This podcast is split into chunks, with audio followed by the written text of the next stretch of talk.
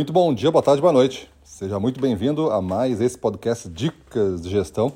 Eu sou Gustavo Campos, instrutor-chefe do Ressignificando Vendas, e o nosso tema de hoje é a armadilha da vaidade. Existem muitos vendedores, gestores, diretores de empresa com sofrendo dessa armadilha. É uma armadilha que é criada por ele mesmo. Como que se configura ela? Você iniciou um dia de algum lugar e não sabia muito. Ou dá para dizer que não sabia nada. Aí você aprendeu um pouco. E esse pouco lhe trouxe os primeiros resultados. E você ficou bastante orgulhoso disso. E nada errado até aqui. E aí você fez esse pouco e foi juntando esses poucos até que você tem muito. Muitas vezes, nesse ponto, você começa a achar que você sabe tudo.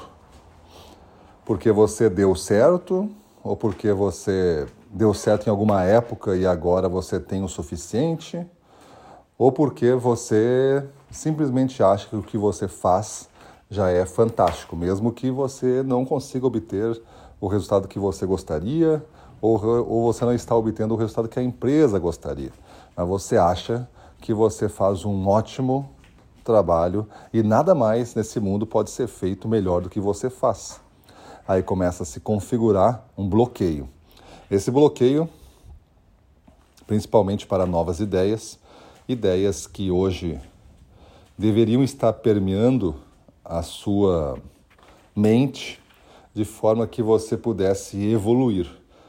Com a vaidade instalada, essa armadilha gera um muro, esse muro é impermeável, não tem como penetrar nenhuma ideia. E nesse muro totalmente bloqueado, você fica vivendo um mundo de ilusão, um mundo que você defende, mas sozinho. Ninguém está mais defendendo com você.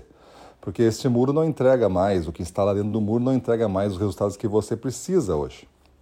E aí, por vaidade, você não quer dar o braço a torcer e assumir que talvez aquele novato tenha umas ideias melhores, que talvez aquele consultor lá tem umas ideias melhores, aquele cara que foi lá fazer uma palestra para você tem umas ideias melhores, aquele vídeo que você viu na internet tem umas ideias melhores, aquele curso que você viu, aquele livro que você leu, aquele artigo, aquele amigo que ele comentou, aquele cara que está fazendo uma coisa nova e já está ganhando mais do que você, mas você sempre tem uma desculpa. A região dele é melhor. Eu também faria se eu estivesse na região dele. A região dele tem o cliente X. Se eu tivesse o cliente X, eu também venderia assim.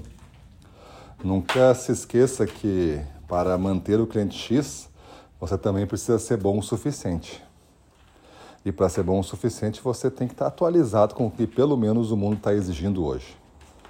Então, quem sabe você não começa a olhar para dentro desse muro em vez de ficar apontando o dedo para fora do muro. Vamos destituir essa armadilha da vaidade do lugar que ela já se instalou na nossa mente.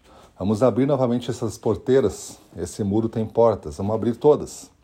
Vamos deixar ideias fluírem facilmente de um lado para o outro. E a partir disso, vamos reformular o que a gente faz, vencendo então a armadilha da vaidade. Com coisas novas sendo feitas, provavelmente as oportunidades se multiplicam para que você venda mais ou conquiste maiores resultados através da sua equipe de vendas. Beleza? Pensa nisso, muda a tua vida. Vamos para cima deles.